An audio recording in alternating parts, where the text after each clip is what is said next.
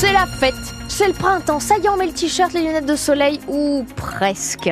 En tout cas, il va faire très doux dans l'après-midi. Les lunettes de soleil, peut-être pas besoin pour aujourd'hui. Il va faire sec, ça c'est sûr, mais gris quand même toute la journée. L'espoir très rare de voir de timides, très timides éclaircies dans l'après-midi. Un vent de sud et donc de la douceur, 11 à 13 degrés déjà ce matin, 13 à Pontorson, Gonneville ou encore 13 à Coutances. Les infos de 7 heures, Pierre Coquelin, Cherbourg en Cotentin, toujours en alerte aujourd'hui. Alors rassurez-vous, c'est pour un exercice, hein. un entraînement de grande ampleur qui a débuté hier et qui rassemble 450 personnes. L'objectif, c'est de simuler des menaces et des attaques contre la base navale de Cherbourg et ses alentours. Et ces menaces, elles peuvent venir de la terre, mais aussi de la mer. Anthony Rimbaud, vous avez assisté à une première partie de cet exercice au large du Cotentin.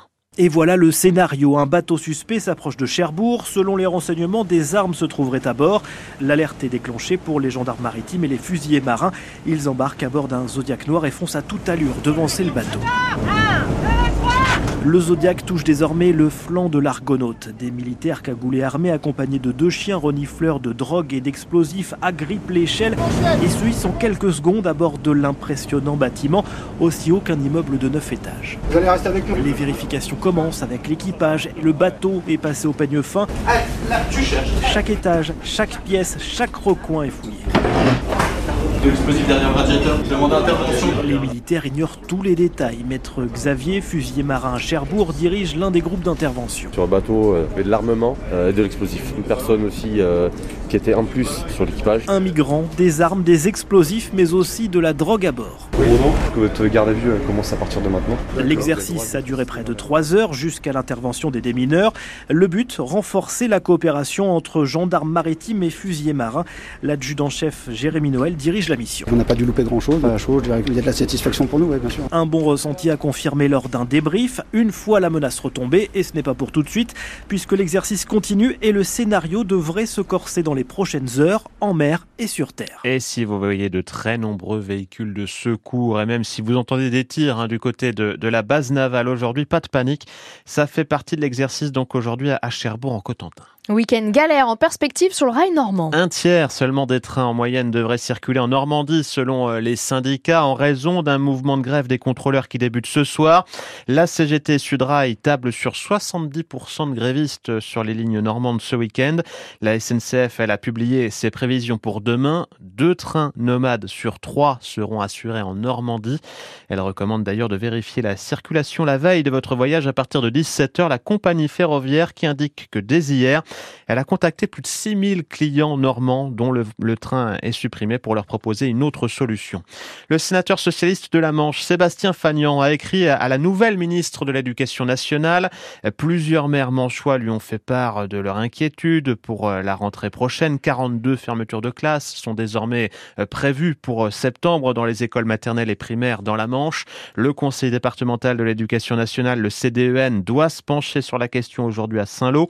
On va y revenir d'ailleurs avec l'invité de la rédaction à 7h45, le président de la Fédération de parents d'élèves, la PEP, dans la Manche. En attendant, y a-t-il trop d'élèves dans les classes en France? Vous avez la parole au 02 33 23 13 23. L'exécutif au chevet des éleveurs à 9 jours du Salon de l'agriculture. Le Premier ministre Gabriel Attal visite ce matin une exploitation bovine dans la Marne. Il doit échanger avec des agriculteurs du département. Hier, le chef de l'État, Emmanuel Macron, s'est entretenu avec des représentants de la Confédération paysanne et de la coordination rurale. De son côté, le président de la FDSEA dans la Manche donne le ton.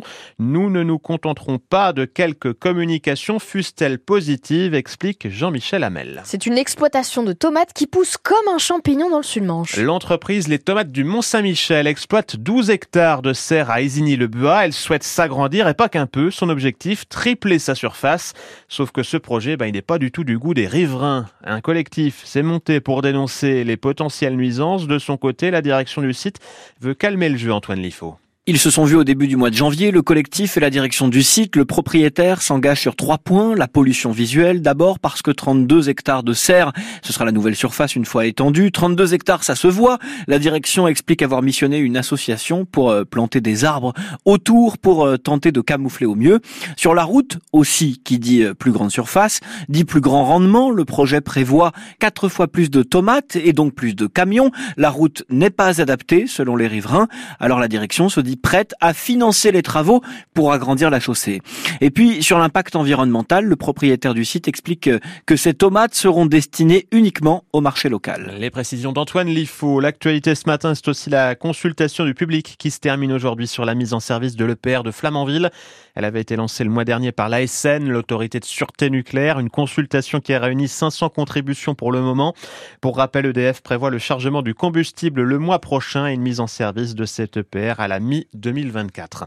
C'est une animation qui souhaite apporter un regard nouveau sur l'océan. Le parcours aventure, c'est le nom du futur espace qui sera proposé à partir de fin 2026 à la Cité de la Mer de Cherbourg. Une animation familiale et interactive qui s'étendra sur 1400 mètres carrés. Le chantier vient de débuter. A gagné. Le joueur de 34 ans s'est qualifié hier soir pour le deuxième tour du Challenger de tennis de Cherbourg-La Manche. Pour son entrée en lice hier, l'ancien 18e mondial a battu un autre Français, le jeune Giovanni Mpecci Pericard.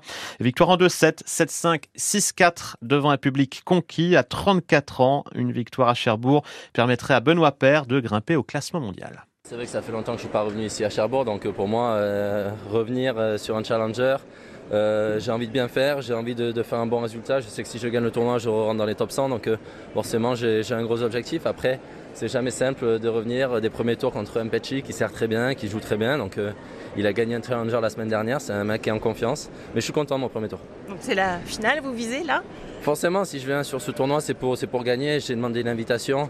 Euh, j'ai eu la chance de l'avoir. Donc forcément, ben, si, si, je suis là, c'est pour aller au bout. Après, tous les matchs sont difficiles. J'ai des adversaires euh, à tous les tours qui vont vouloir me battre. Donc euh, ça va pas être simple. L'ambiance est comment là Tout le monde, vous faites des selfies avec tout le monde Ouais, c'est cool, c'est cool. Après, j'ai joué en français, forcément l'ambiance, bah, c'était un peu calme, mais, euh, mais non, mais c'était cool. Franchement, j'ai pris du plaisir. Euh, je me régale à revenir euh, jouer en France. Donc voilà, moi maintenant d'être sérieux, de faire ce qu'il faut et d'aller au bout. Benoît Père qui est tout calme hein, hier au micro de, de, Jacqueline Fardel, mais avant une potentielle finale dimanche, Benoît Père est de retour sur les cours du complexe Jean Jaurès des Cœurs de Reville cet après-midi à 16h30 face à un autre Français, Matteo Martino, 218e mondial.